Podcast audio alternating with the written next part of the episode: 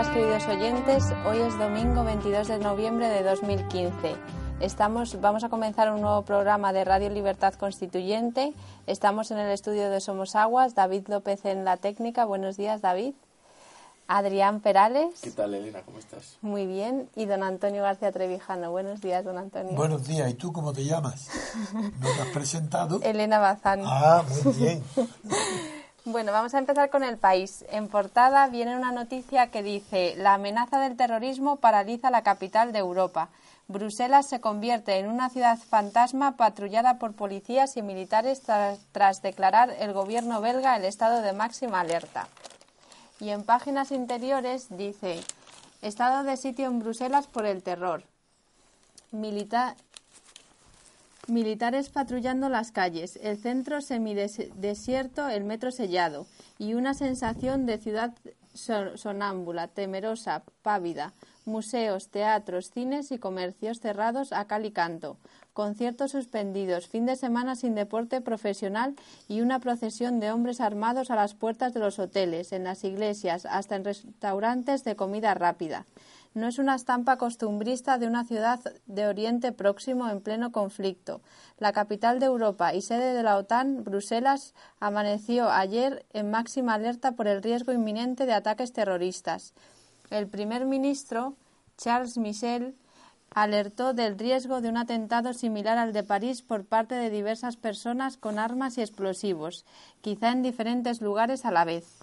Antes de darle paso a Adrián para que nos comente esta y nos resuma esta noticia, quiero oh, decir enseguida que Charles Michel, el primer ministro belga, acredita la falta de carácter y de nacionalidad antigua que refleja Bélgica desde siempre cuando tiene el atrevimiento de un gobernante de decir a la población, dirigirle un mensaje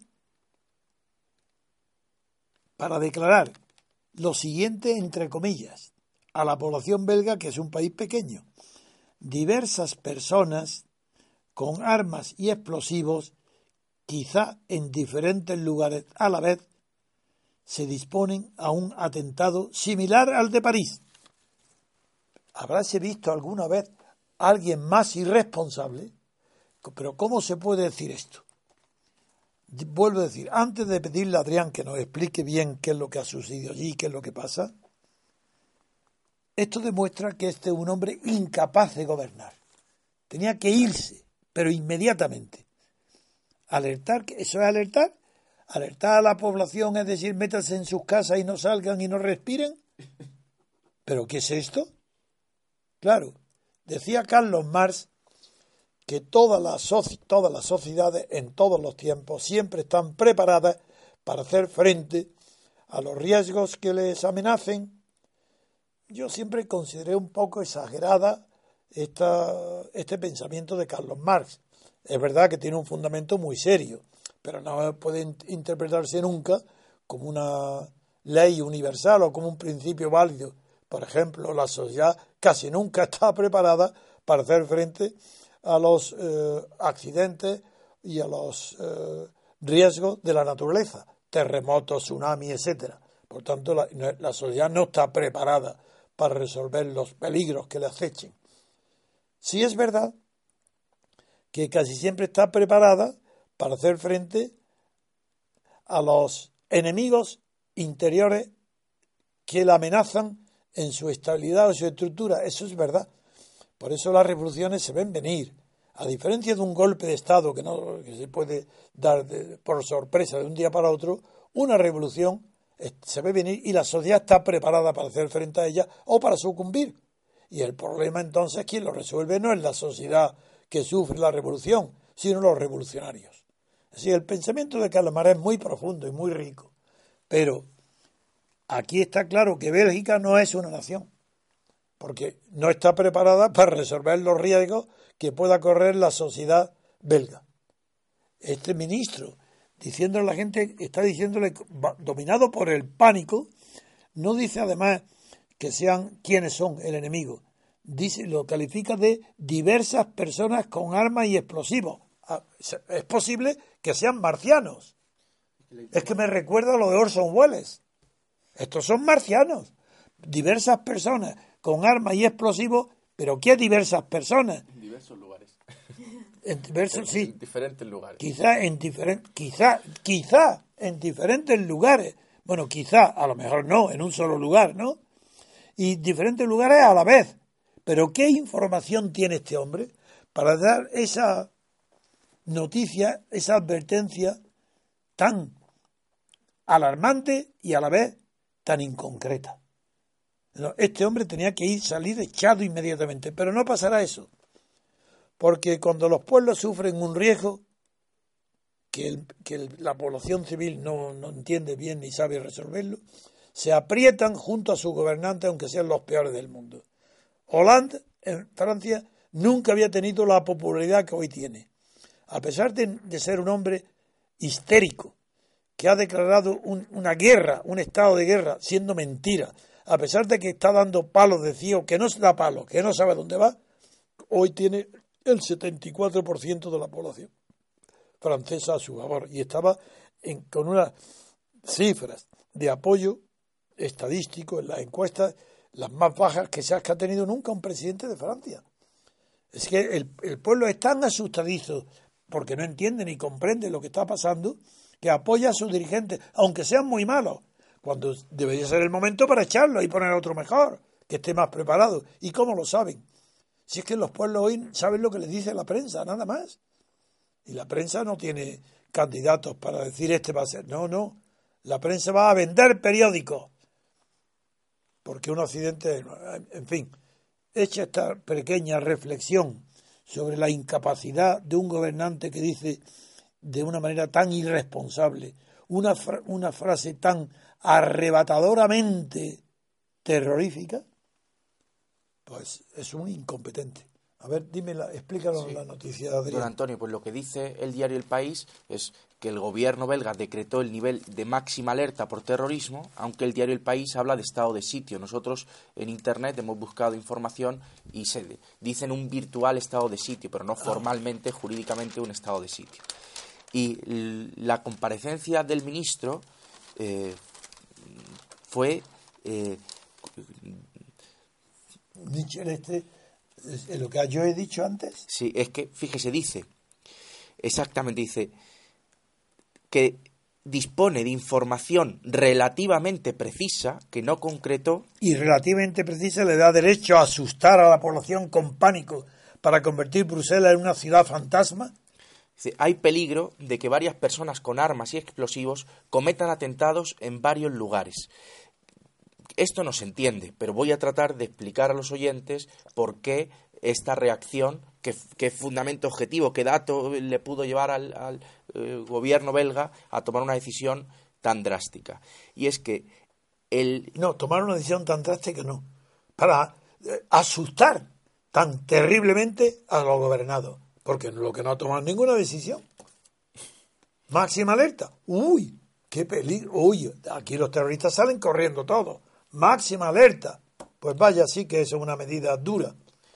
Pues el, el miedo procede de que el autor, el presunto autor, porque no, no se le ha podido juzgar, el presunto autor intelectual de los atentados de París, que falleció, dice el diario El País, el miércoles tras una redada de la policía francesa, procedía de un barrio belga. Y eh, su hermano, el hermano del autor intelectual, dice el diario El País que pudo haber regresado a Bruselas tras los atentados eh, en París. Es decir, que pudo. Y dos belgas. Una hipótesis, venga. Lo que dice también es que dos belgas están arrestados por, haberles por haberle trasladado al hermano del autor intelectual de la masacre en París, por haberle trasladado hasta Bélgica, hasta Bruselas. y los, eso... los dos belgas que le llevaron a Bruselas también están detenidos. Exacto.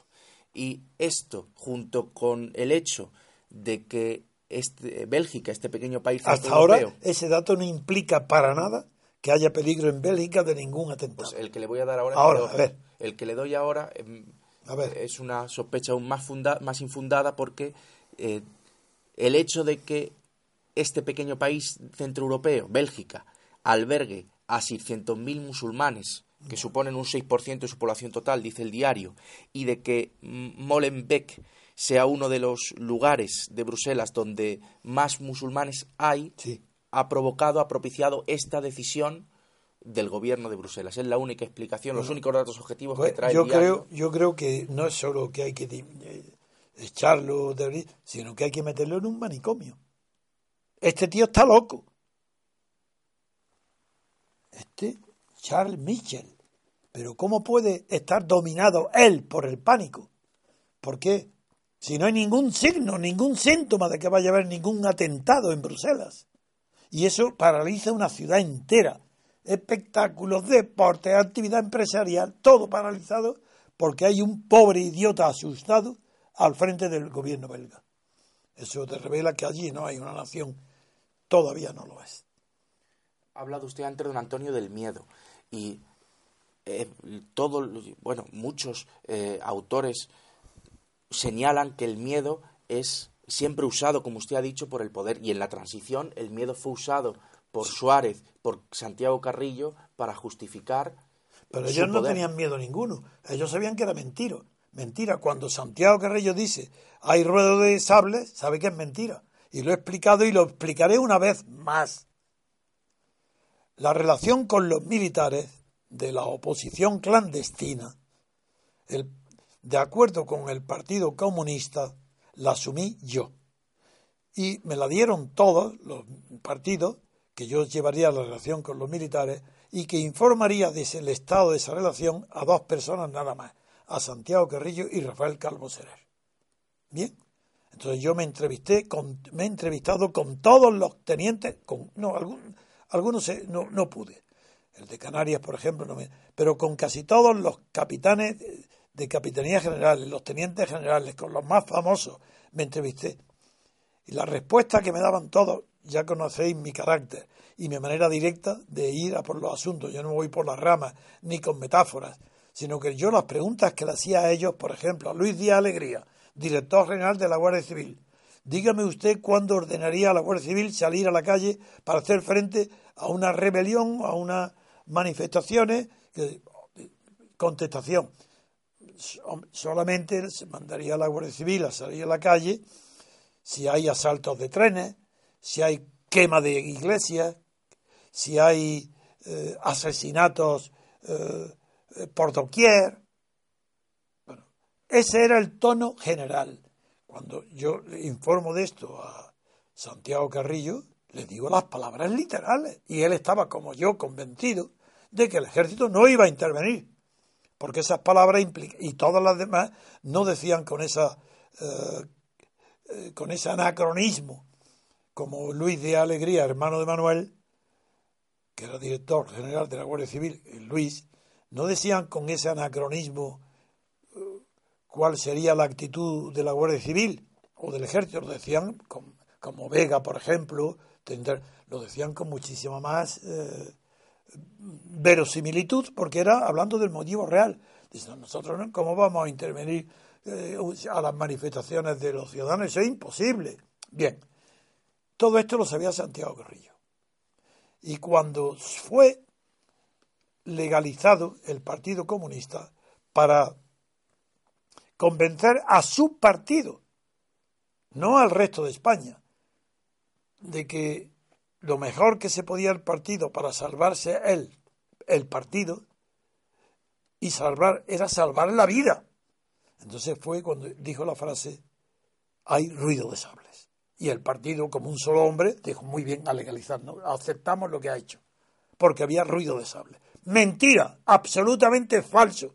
Y ese fue el único fundamento de que la oposición pasa, se justificara falsamente ante la opinión pública de haber aceptado íntegramente el gobierno de Franco, el gobierno de la Falange, Luis Suárez, del ministro de la Falange, el gobierno de Juan Carlos, designado por Franco, rey, rey, sí, rey, porque Franco para designar rey a Juan Carlos era porque él se consideraba rey y lo designa el sucesor.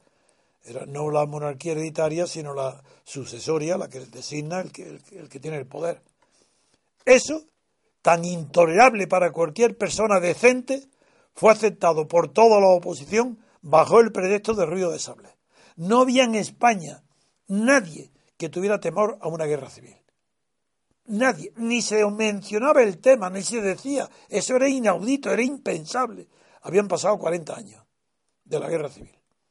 Era otra cosa, eran otras generaciones, eran otros individuos. Y los que todavía quedaban de la guerra civil eran tan fuertes el daño que habían sufrido y tan cruel la memoria de la guerra que la habían apartado por completo del escenario posible de una derivación de la política hacia un estado de enfrentamiento entre los españoles. Eso era imposible, como hoy lo es, también imposible, y hay algún insensato, el otro día lo dije, que ya dice que hay peligro de guerra civil. Pero esos son insensatos que no saben lo que dicen. Pero en aquel momento, hoy que se diga eso, no tiene efectos. Pero en aquel momento, el efecto fue que, la, repetido por la prensa y por la opinión de la guerra, pues se acepta cualquier cosa antes que una guerra. Y se aceptó tan cualquier cosa que se acepta un sistema constitucional que no puede cumplirse desde el primer día en que se redacta, porque la Constitución prohíbe el mandato imperativo, ¿verdad? Quiere decir que el diputado no puede, cuando vota una ley, no puede que obedecer más que a su conciencia. No puede obedecer un mandato imperativo por nadie que, que lo eligen, pero sin mandato imperativo. Eso no puede admitirse. Pues bien, desde el primer día, toda la opinión pública española sabe, y toda la clase política y todos los gobernados saben, que los jefes de partido que hacen las listas la hacen con el mandato imperativo de que los diputados voten las consignas, los lemas y las órdenes y las instrucciones que le den los jefes de cada partido. Bueno, pues por eso la Constitución dura. Una Constitución que empieza así. Bueno, y toda la Constitución no se cumple. Pues eso fue por el, el miedo que produjo la frase de Santiago Carrillo de el peligro del ruido de sables. Que, que, un régimen político, don Antonio, se puede fundar en el miedo o en la libertad. Y el nuestro se fundó en el miedo. Por eso el peligro de alentar el miedo a las. No, es que eso no hay derecho. Es que por eso he citado la frase, volveré a ella luego, más adelante. Porque eh, quiero, sí, tengo en la cabeza el, el pensamiento de Carlos Marx de que toda sociedad puede resolver los problemas que ella misma crea, porque la sociedad plantea el problema. Pues dice, al plantear el problema, el pensamiento de Carlos Marx es porque ella tiene el, medio de resolverlo, porque no puede plantear problemas utópicos o ucrónicos, plantea los de su tiempo. Y yo digo, no, esa ley, ese principio no es universal porque excluye los problemas de la naturaleza. Pero en los problemas humanos, que es a los que se refiere Marx, también vamos a ver el, del terrorismo, ya hablaremos luego. En la siguiente noticia, pues paramos un poco de música, queridos oyentes.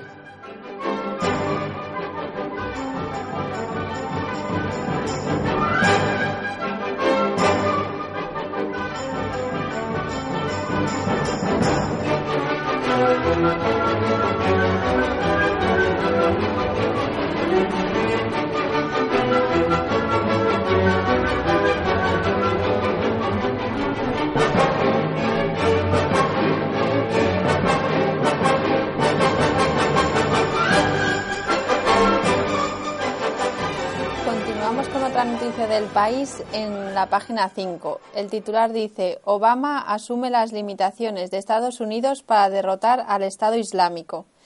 El presidente Barack Obama carece de una fórmula para derrotar al Estado Islámico, y esto es un problema en un país, Estados Unidos, acostumbrado a líderes que ofrecen soluciones rápidas y claras ante amenazas como el terrorismo.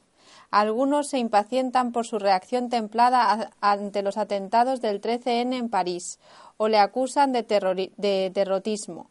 Obama se reunirá el martes en la Casa Blanca con su homólogo francés, François Hollande, sin alternativas a la estrategia actual de ataques por aire y apoyo a las fuerzas locales en Irak y Siria.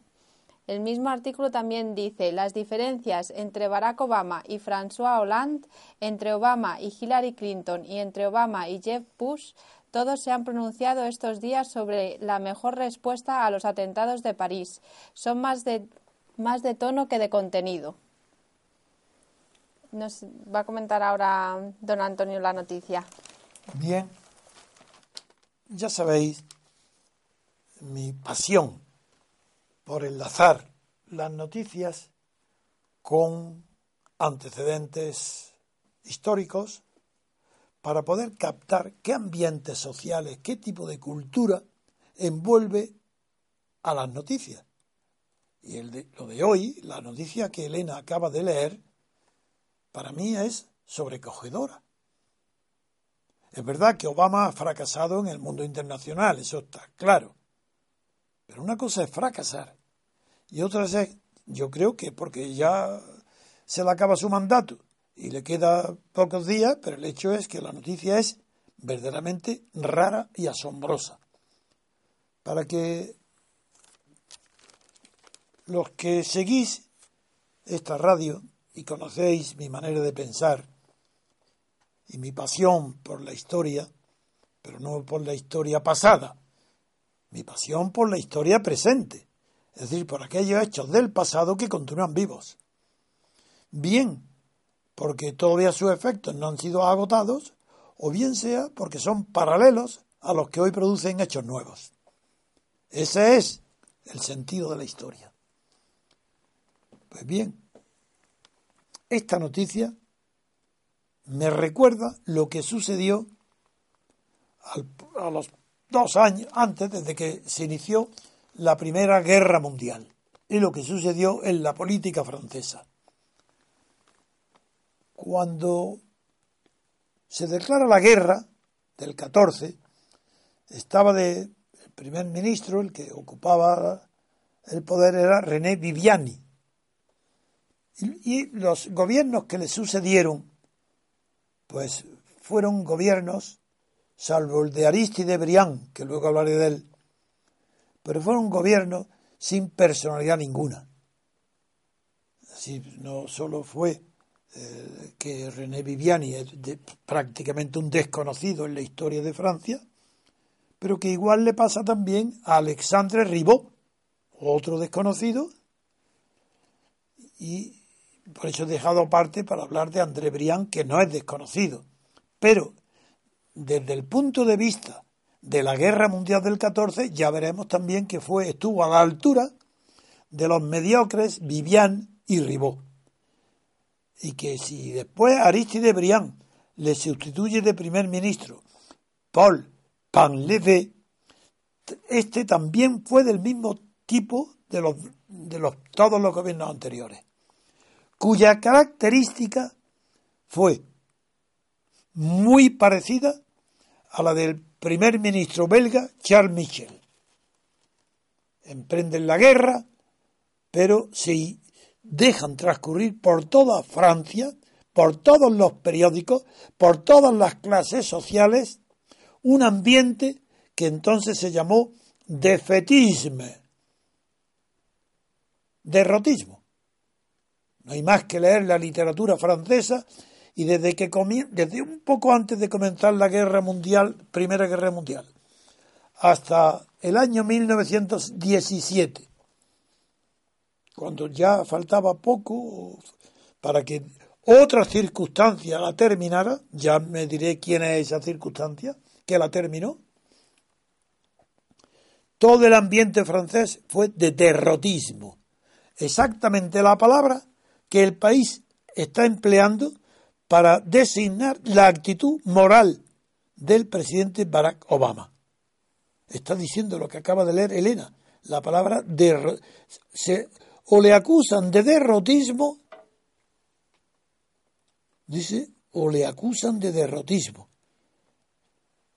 Aquí, ante los atentados del 13 en París, o le acusan de derrotismo, lo dice literalmente estoy hablando ahora, por tanto, del origen conocido en la política mundial de lo que se llama el defetismo. Ha merecido estudios sociológicos, políticos, históricos, porque Francia entera estuvo en ese defetismo que se repitió en la Segunda Guerra Mundial. Cuando Hitler y las tropas alemanas invaden Francia, en París llegan triunfantes a París, imponen un gobierno del traidor general Petain, ese traidor que tanto sangre francesa le costó en la Primera Guerra Mundial en Verdún, donde fue un héroe. Ahí ese héroe fue comprado por los alemanes en su, en su vejez para ponerlo al frente del horror de la Francia ocupada. Pues bien, ¿qué, qué pasó para que Francia pudiera ganar la guerra mundial? ¿Por qué, a diferencia de lo que pasó en la Segunda Guerra Mundial, donde el defetismo francés llegó al extremo de colaborar con, la, con Petén, es decir, con los enemigos de Francia, con Alemania, que hasta el Partido Comunista de Maurice Toré, hay que decirlo, tienen que saberlo. Hoy las generaciones no saben nada. Toré, Maurice Toré, secretario general del Partido Comunista francés, uno de los secretarios del Partido Comunista más famosos de toda Europa. Pues bien, en la Francia ocupada por los alemanes, en el París de la Commandetur alemana nazi, iba a recibir instrucciones Toré de los alemanes para editar el diario comunista Le Humanité. Ah, extraña.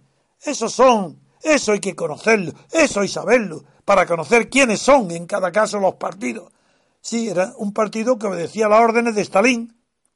Y como se había producido el pacto Molotov-Stalin de amistad, colaboración, Alemania, Unión Soviética, pues el Partido Comunista obedecía a Stalin y el Partido Comunista francés estaba a las órdenes de la autoridad de ocupación alemana.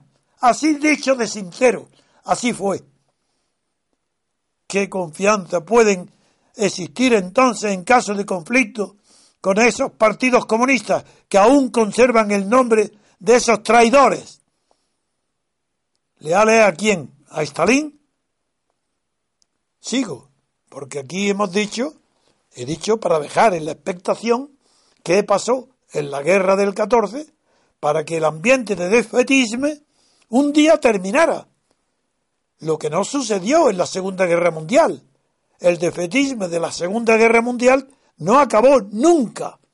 Y fue una personalidad extraordinaria llamada Charles de Gaulle quien después de haber conseguido el apoyo de la Armada Naval que no estaba en el territorio francés, sino en África, de haber conseguido ese pequeño apoyo militar, se fue a Londres, huyó a Londres y desde allí con una voz, su sola voz en la radio, mantuvo no el honor y el prestigio del pueblo francés, que lo mantuvo él solo, sino que además permitió nada menos que los americanos toleraran que cuando se tomó París contra los alemanes, entrara en primer lugar en París la legión Leclerc de un francés, por homenaje y respeto a De Gaulle.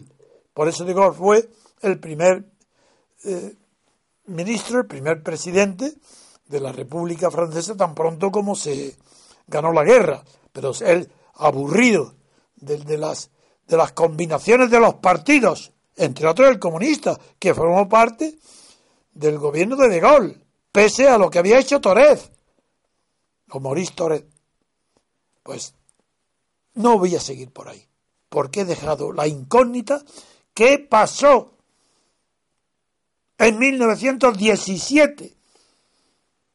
Cuando la guerra contra Alemania no estaba ganada, cuando el ambiente de defetismo invadía todos los círculos franceses, ¿qué pasó de extraordinario para que de repente dejara de haber derrotismo? Pues lo diré ya de entrada. Que un hombre que, se la llamó el tigre y que había sufrido incluso persecuciones judiciales porque estuvo complicado en una fer de corrupción con los vinos de Argelia y tuvo que estar escondido. Y su nombre sí, que su moralidad así estuvo en duda. Y es posible que con razón.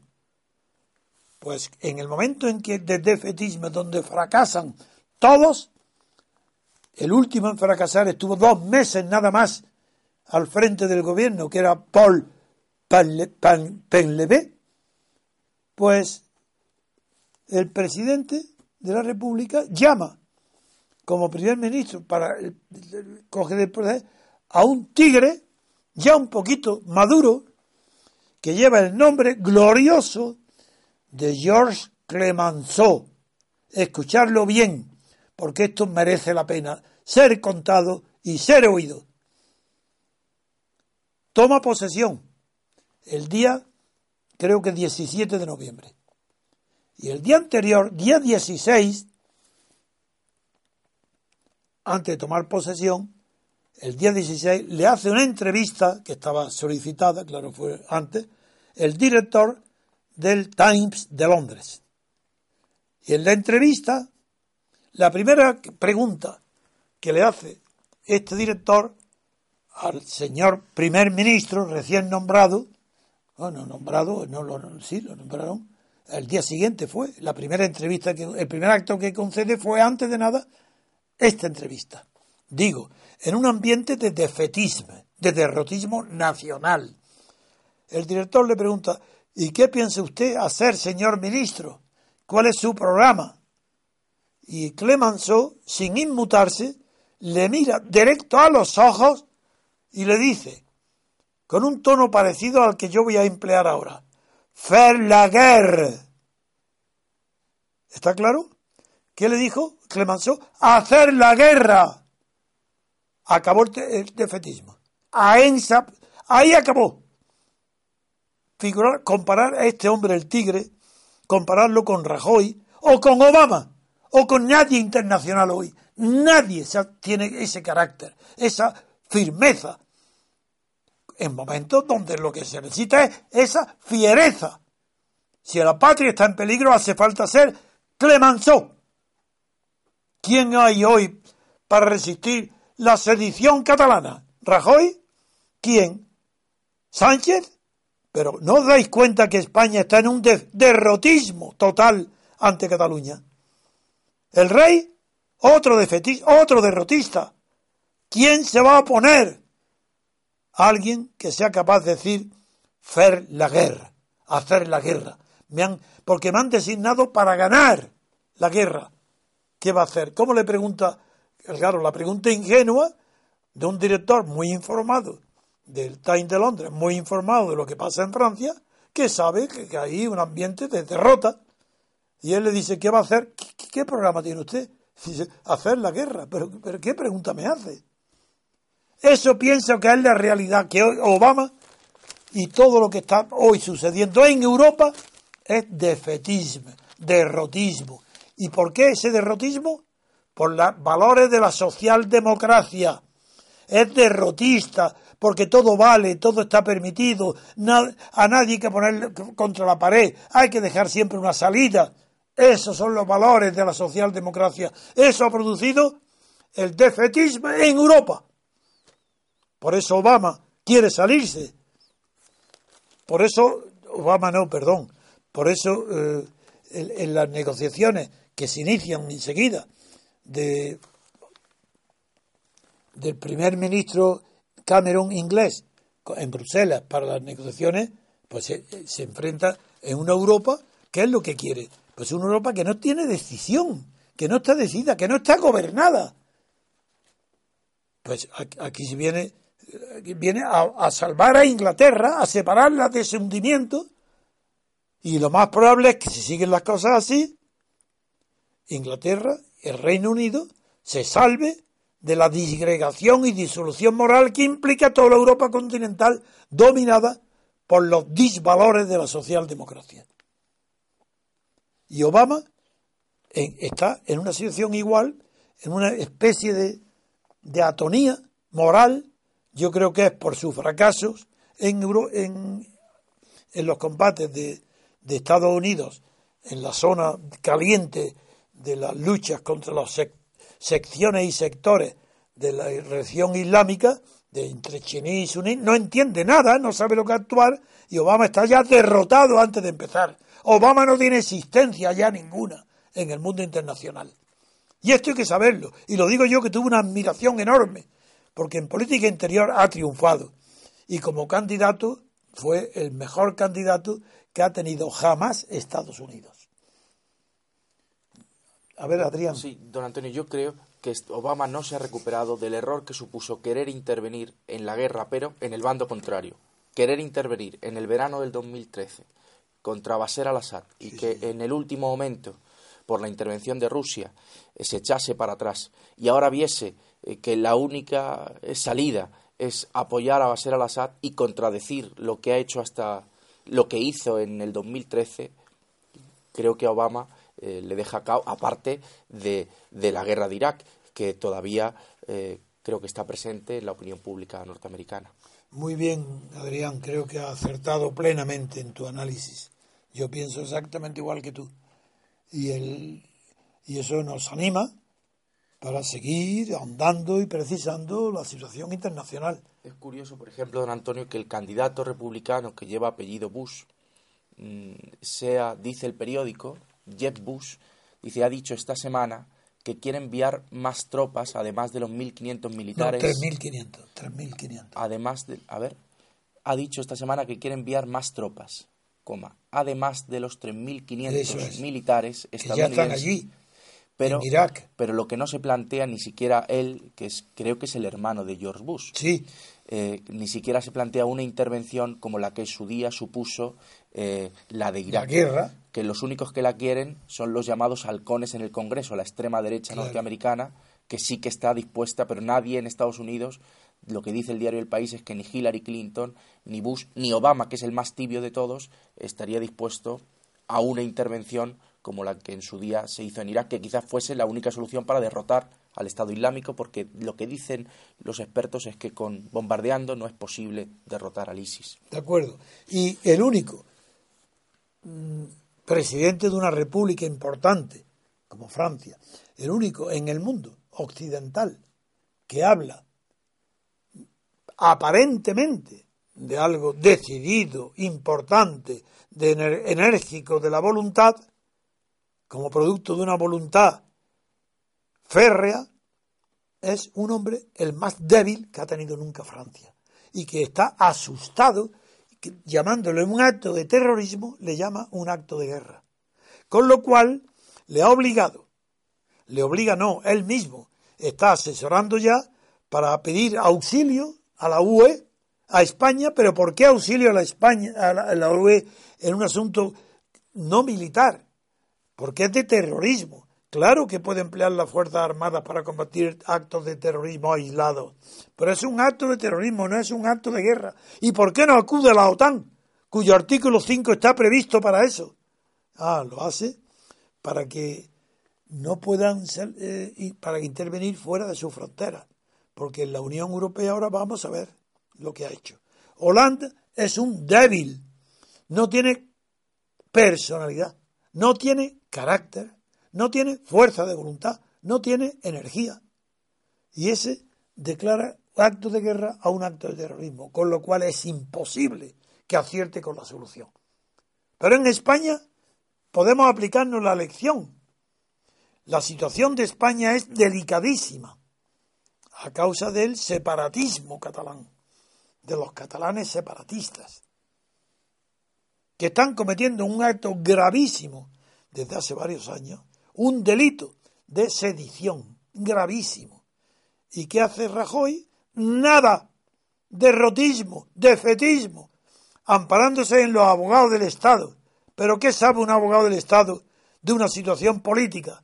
Ellos que aplican la ley, pero si ni siquiera la conocen, les da miedo conocerla.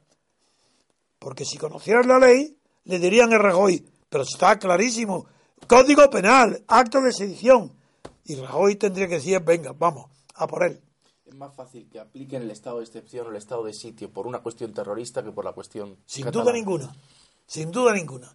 Eh, nada, exactamente, eh, Adrián, es lo que estoy, vengo sosteniendo desde hace años, que están derrotados. Defetismo español, derrotismo español ante el fenómeno del catalán que tiene una solución inmediata por vía penal, estado de sitio.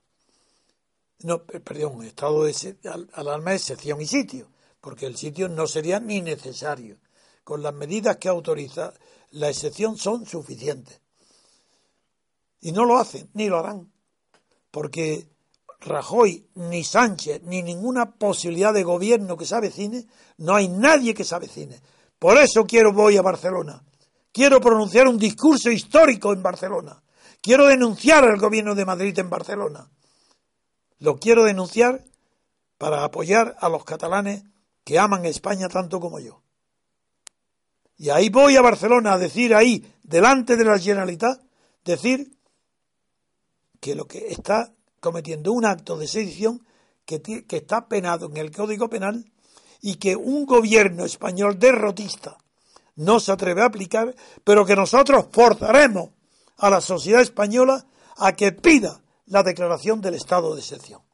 Que se acabe ya la discriminación en Cataluña. Que los catalanes, fieles y leales a España, tienen que ser defendidos con el arma del estado de excepción. No puede tolerarse ni un día más de discriminación. Que los catalanes amantes de España sean discriminados y perseguidos, vejados en, en los, sus hijos en los colegios, o multas en los comercios que pongan nombres españoles, pero ¿hasta dónde se puede permitir en España semejantes atropellos a lo que es la vida de una nación? Contaba don Antonio un día que vinieron a vernos dos amigos de Cataluña, dos abogados, el cómo hacían el vacío a los abogados eh, que no hablaban catalán o a los jueces, porque los jueces, si ganan la oposición y van a Cataluña, pues los abogados presentan la demanda en catalán y el, y el juez tiene que pedir un traductor. O en el juicio hay testigos que se niegan a hablar en español y el juez, bueno, una locura. Un disparate. Pues bien, pues, lo que yo quería llamar la atención en esta noticia es que en España necesita un Clemenceau, una persona de carácter que en un solo segundo sea capaz de poner en pie a los españoles que hoy están de rodillas. Entre ellos el ejército, y el rey fuera. ¿Qué es rey? Si el rey es responsable del ejército, es el que tiene puesto al ejército de rodillas. Ante la humillación de Arturo May de la Generalitat, amenazando con no obedecer nunca, están ellos ya organizados, separados de España. ¿Y quién hay que le haga frente? Nadie. Pero yo iré allí, a Barcelona. Hace 40 años que no voy, de vergüenza de lo que estaba pasando en la Generalitat. Mientras que de joven iba a Barcelona a escuchar los gritos de los jóvenes universitarios diciendo libertad porque estaba más avanzada que el resto de España, desde que se comenzó la traición de la Generalitat, enseguida, la última vez que fue, que fui a Barcelona fue cuando me invitó Tarradellas. Lo he contado una vez y lo volveré a contar. Tarradellas quería conocerme, porque yo había tratado a todos los dirigentes y representantes del gobierno republicano en el exilio, pero no había estado, no había ido a ver a Tarradellas. Entonces él me invitó a cenar. Y allí me expuso, se dirigió, dirigiéndose con muchísimo respeto, que él había sido el último, que no, me dijo que él no había cedido a la, a la compra que había hecho Suárez de todos los partidos españoles, que los había comprado. ¿Había más políticos catalanes en esa, en esa comida, don Antonio? Sí, estaba el ministro de Hacienda. Estaba su mujer, el ministro de Hacienda, estaba Camilo Alonso Vega, no, perdón, Celo, Camilo Cela, el, novelista. Sí. El novelista y Sebastián Mujer, el editor del Mundo. Esos son los que hicieron la comida. Y el ministro de Hacienda de Tarradellas. Ah, de, Tarradellas, Vieron y estaba exponiendo a él que él no había, me estaba dirigiéndose a mí, dándose, diciendo que él se veía que quería ganarse mi confianza, diciendo que él no había cedido, que él no había aceptado nada, que él no, había, no era como los otros partidos que se habían humillado todos a Suárez, que había ido el último, pero que él no había cedido. Y cuando terminó de hablar, ante el espanto, la cara de espanto de su mujer, le dije, tiene usted razón, usted no ha sido como los demás, usted ha sido el último en aceptar el chantaje de eh, Suárez. Usted ha sido el último en ceder a las peticiones del Suárez. Pero no es que no haya cedido, es que reconozco que usted ha sido el último, pero ha, ha pasado por el aro como los demás. Bueno, él puso una cara muy seria, su mujer casi se indigesta, pero yo, sonriente, continué la conversación y no pasó nada, pero se lo dije. Y ahora quiero ir a Barcelona para decirle allí delante de la Generalitat, 40 años después, 39 años después de la entrevista con ella, para decirle a los catalanes en público lo mismo, que han sido traicionados por todos los gobernantes catalanes de la Generalitat, porque han, se, vendieron por corrupción para hacerse millonarios. Y las palabras hacer país significa hacer fortuna con el cargo político que se tiene. Hacer país Puyol eso es hacer fortuna Puyol mediante el robo. Y Arturo Más forma parte de la cuadrilla que hacían país, es decir, que hacían fortunas. Y a eso voy. A que decir lo que dije entonces lo digo ahora. Pues don Antonio, como la última noticia va a ser de Cataluña, hacemos aquí una pausa porque dejamos ya todo preparado el tema para hablar de la noticia de, de las empresas catalanas que huyen de allí.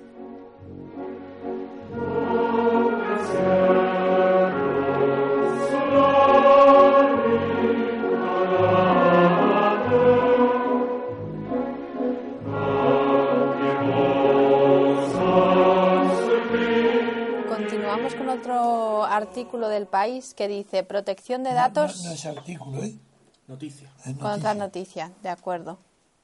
Continuamos con otra noticia del país que dice protección de datos multa con 440.000 euros a la ANC y Omnium por la encuesta del 9N. Nos va a comentar la noticia Adrián. Pues lo que ha sucedido es que el partido político Vox, que es el, el partido que fundó Vidal Cuadras dice también el diario que otros partidos se han sumado a, esta iniciativa de Vox, ha interpuesto una denuncia, el partido Vox, ante la Agencia de Protección de Datos contra la Asamblea Nacional Catalana y la ha interpuesto por considerar ilegal el registro de datos que hizo la Asamblea Nacional Catalana por considerar que, son, que es un registro de datos ideológico puerta a puerta en los domicilios de los catalanes pidiendo que se manifestaran, que se pronunciaran acerca de la consulta soberanista que tuvo lugar el 9 de noviembre.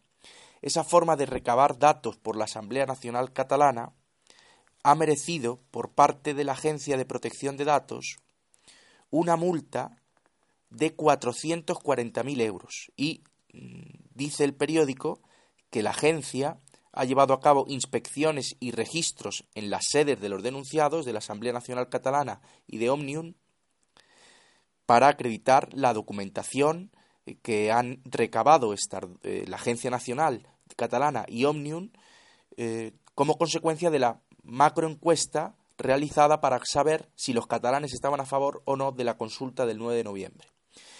Y lo que dice Jordi Sánchez, que viene una entrevista en el diario El País, en la página 22, que es el jefe de, el presidente de la Asamblea Nacional Catalana, que hasta hace poco estuvo presidida por Forcadell, que es la que lo conocerán, le sonará a nuestros oyentes, porque Forcadell, Karma Forcadell, si no recuerdo mal, don Antonio, Karma Forcadell, es ahora la presidenta de la Asamblea Legislativa de Cataluña. Pues Jordi Sánchez ha contestado que va a estudiar detenidamente el contenido de la resolución y que van a recurrir. Y la, la, noticia es esa, que a la Asamblea Nacional Catalana le han puesto una multa de 440.000 euros por recabar datos ideológicos, eh, eh, pone aquí la cifra, a más, realizaron más de 250.000 encuestas preguntando a la gente en sus casas si estaban a favor o en contra de la consulta, cuál era su opinión acerca de la consulta catalana. Don Antonio, no sé si eh, No, yo no voy a comentar nada, la has hecho tú muy bien solo que es un delito, una falta, es, punitivo, es un acto penal, solo que la asociación está autorizada por la ley para imponer esas multas. La, ¿Cómo se llama? La, Agencia de Protección de Datos. Exactamente, la agencia. Tiene facultad sancionadora. Eso es. Y lo que dice también el diario El País en la página anterior, en la página 21, eh, es eh, que ha habido una fuga, lo que he anunciado antes, que ha habido una fuga de empresas. Eso lo vamos a tratar aparte pues eso la, una pausa y, lo tratamos después, de acuerdo.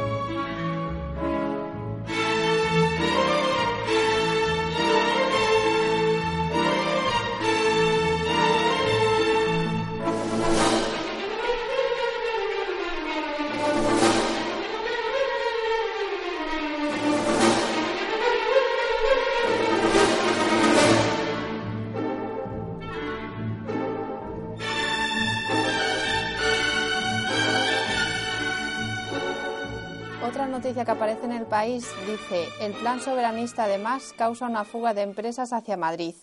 La declaración independentista aprobada por Junts pel Sí y la CUP ha encendido las alarmas entre el empresariado. El Círculo de Economía, en cuya junta están las mayores compañías catalanas, advirtió de que desde el primer minuto la resolución ha perjudicado a las inversiones y a la localización de sedes corporativas en Cataluña.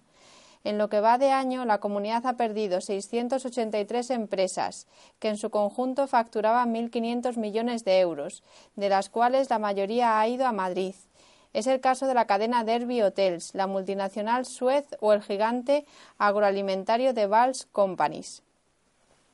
Dice también la noticia, un goteo de abandonos. Aviso. El Círculo de Economía alertó de que la resolución independentista del Parlamento ha tenido efectos negativos desde el primer minuto.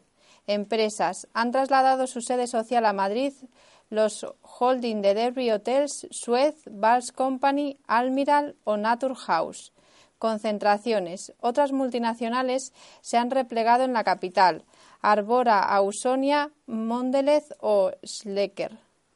También hay otra noticia que dice que eh, las empresas catalanas, aparte de eh, haberse ido a Madrid, también han trasladado su sede o parte de su negocio a Andorra o Dublín para tributar menos. El traslado a Madrid de la sede de Derby Hoteles se justificó por motivos de estrategia empresarial, aunque fuentes cercanas al hotelero la atribuyeron también a motivos fiscales. Ahí pone dos ejemplos. Recientemente la catalana Grifols se ha llevado a Dublín el 75% de su negocio y la política comercial y financiera para beneficiarse de la baja fiscalidad irlandesa, el 12,5% en lugar del 28% de España. Y también luego de Andorra, ¿no? También dirá. También dice que Andorra quiere atraer a empresas con un tipo impositivo de sociedades del 10%. Bien. Esta noticia se veía venir es más, toda la prensa, menos la separatista, menos los periódicos de Cataluña separatistas, pues no, no le dan importancia o no la publican, pero se veía venir. Eh, en un momento donde en el mundo entero, desde hace prácticamente dos generaciones, que las generaciones culturales, si lo medimos por el tiempo que señalaba Ortega y Gasset, tomándolo de un jesuita francés que lo estableció en 15 años, pues es verdad que cada generación cultural puede estimarse en 15 años. Y las generaciones biológicas antes eran 50 años, ahora creo que habrá subido, pero no lo sé. Si hoy debe estar la medida de las generaciones culturales, no se mide por nacimiento y fallecimiento, sino por el tiempo que una persona vive bajo una misma prisma cultural y eso suelen ser hoy yo creo 60 años. Pues bien, durante los últimos 60 años, yo he visto la preocupación esencial de todos los gobiernos del mundo es atraer empresas, porque el problema número uno es el trabajo, acabar con el paro y recaudar impuestos. Y los gobiernos el recurso más fácil que tienen es ofrecer ventajas, ofrecer premios a las inversiones de capital extranjero y sobre todo a las empresas que se localizan en España para que aquí tributen. Pues bien, lo que más le teme una empresa extranjera, soy abogado, mucha experiencia he tenido y tengo todavía, de empresas extranjeras, que sé que lo que horroriza a una empresa extranjera es no tener seguridad 100% en que las leyes de ese país, que sus abogados le explican o les van a asesorar, se cumplen a rajatabla.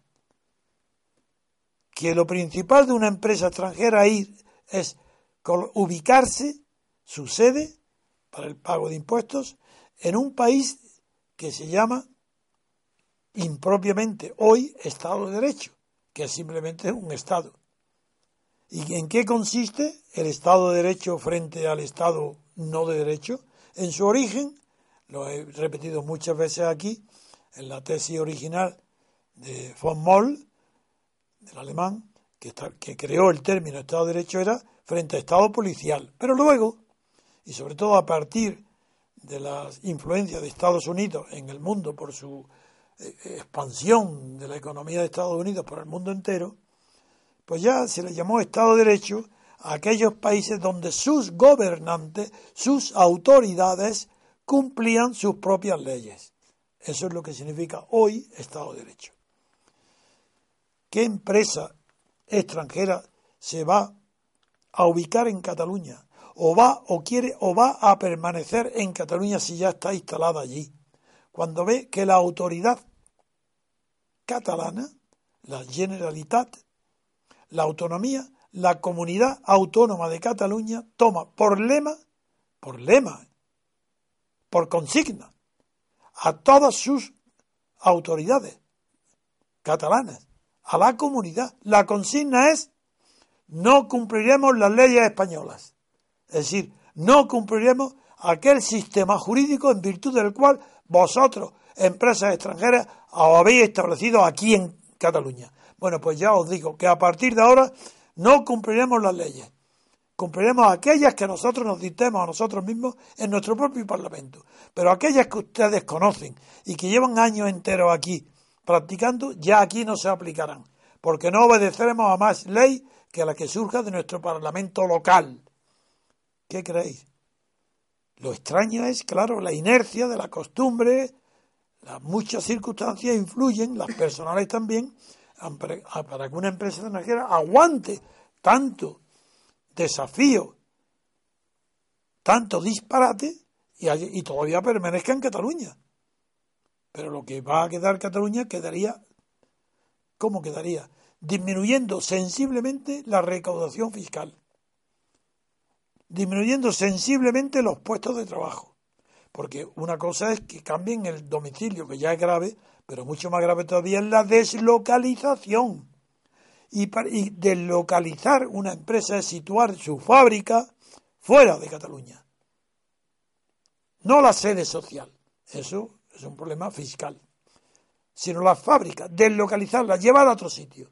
¿Y sabéis quién fue el agente, la empresa que se dedicó a facilitar la deslocalización de empresas en Cataluña? el hijo de Jordi Pujol, el que hace país haciendo su propia fortuna. Hacer país es hacer fortuna.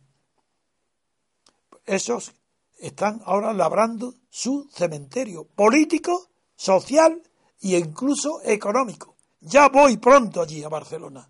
Estoy deseando de pronunciar estas palabras y otras más graves, que ya me la oréis, allí delante de la Generalitat, en la plaza de San Jaume. Allí quiero pronunciar estas palabras de la traición a Cataluña de los Jordi Pujol más y compañía. De todos, del Parlamento, de los partidos.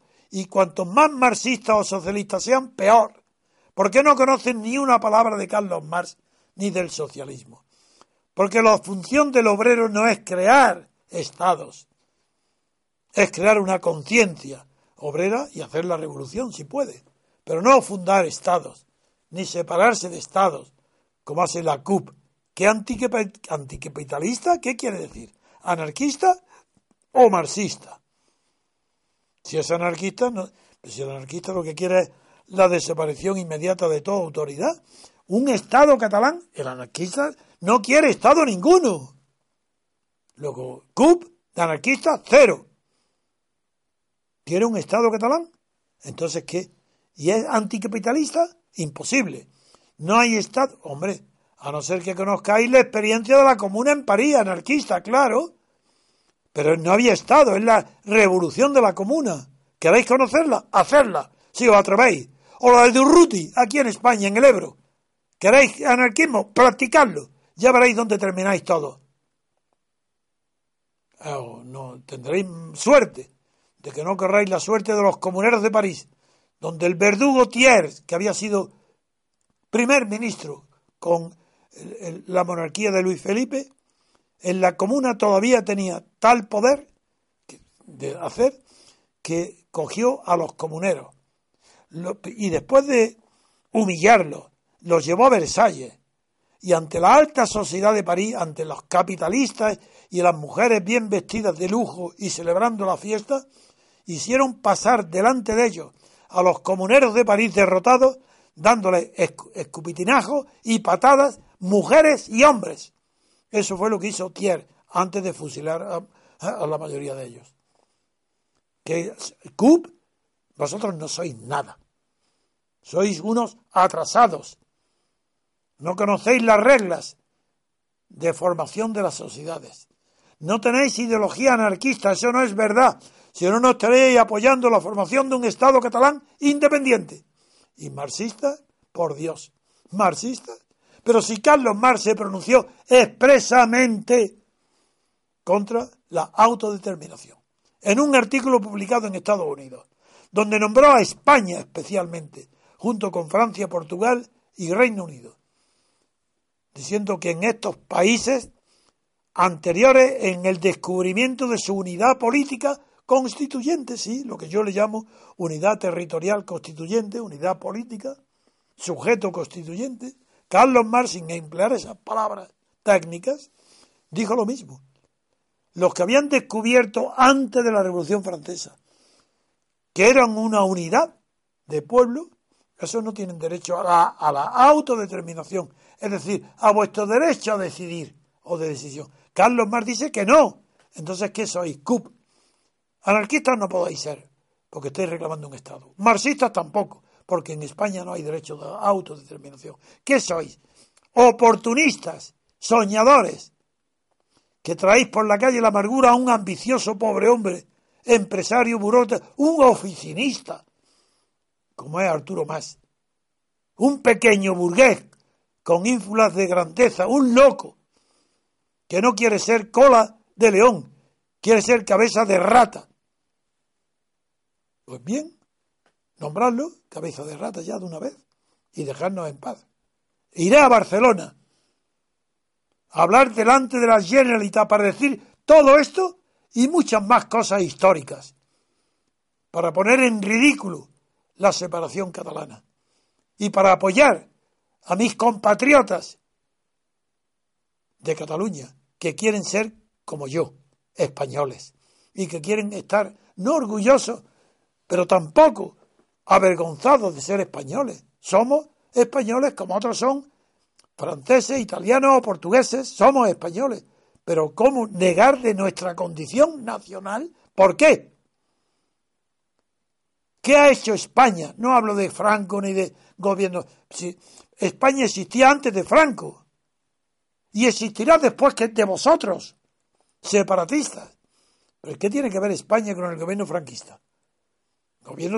Un gobierno franquista se apodera de España y hace la locura de una dictadura militar. Pero vosotros, vosotros, la Generalitat, los separatistas, os habéis apoderado de Cataluña y hacéis como Franco hizo con España unos dictadores discriminadores. Sois franquistas en vuestra forma de pensar y de ver el mundo. Cataluña. Una nación Cataluña. Veremos en cómo termina esto, que va a terminar pronto, mucho antes de lo que pensáis. Eh, ya sabéis que estáis ahora en un momento de derrota. Habéis perdido confianza en vosotros mismos y la achacáis a un incidente que no tiene importancia. Lo achacáis a que no hay acuerdo entre la CUP y la convergencia para designar presidente a Arturo Más. Eso no tiene importancia. Jamás eh, los hombres han tenido importancia en las grandes causas históricas. Eso no es verdad. Es que sabéis que vais cuesta abajo. Que habéis llegado por la torpeza, la debilidad de Rajoy a un momento en donde la encuesta, aquello que no compromete, pues habéis llegado a un momento cumbre de que la opinión era favorable a vosotros, a vosotros mismos, ¿viste? Sí. ¿Y qué? Porque enfrente no teníais a nadie. Seguís sin tener a nadie. Pero ha bastado que unos tribunales de justicia de Madrid, Tribunal Constitucional, que no pertenecen a la orden jurisdiccional, que son de carácter político, ha bastado para que suspendan vuestras resoluciones y estáis asustados estáis buscando, sí, lo digo Arturo más y todos los demás, estáis buscando pretextos para dar marcha atrás, sin perder la cara, y no sabéis lo que hacer. Pero yo lo diré allí en la cara a vosotros. No tengo el menor temor a que delante de la Generalitat denunciar vuestra traición y vuestro miedo, porque es la cobardía vuestra la que os ha llevado a esa altura. No atrevéis a enfrentaros con la verdad ni con un gobernante serio en España que no lo hay. Habéis llegado donde han dejado o a donde os han dejado llegar. Pero ni un milímetro más. Estáis en cuesta abajo, descendiendo. Y en esa cuesta abajo no tiene parada. Vaya a llegar hasta el fondo. Esperarme allí en Barcelona. Contestarme en la Generalitat. Pues muchas gracias, queridos oyentes. Después de esto no podemos decir nada, nada más que dar las gracias a los oyentes por, por habernos escuchado. Espero que les, haya gustado, que les haya gustado el programa. Yo creo que ha salido un programa muy bueno. Y hasta mañana.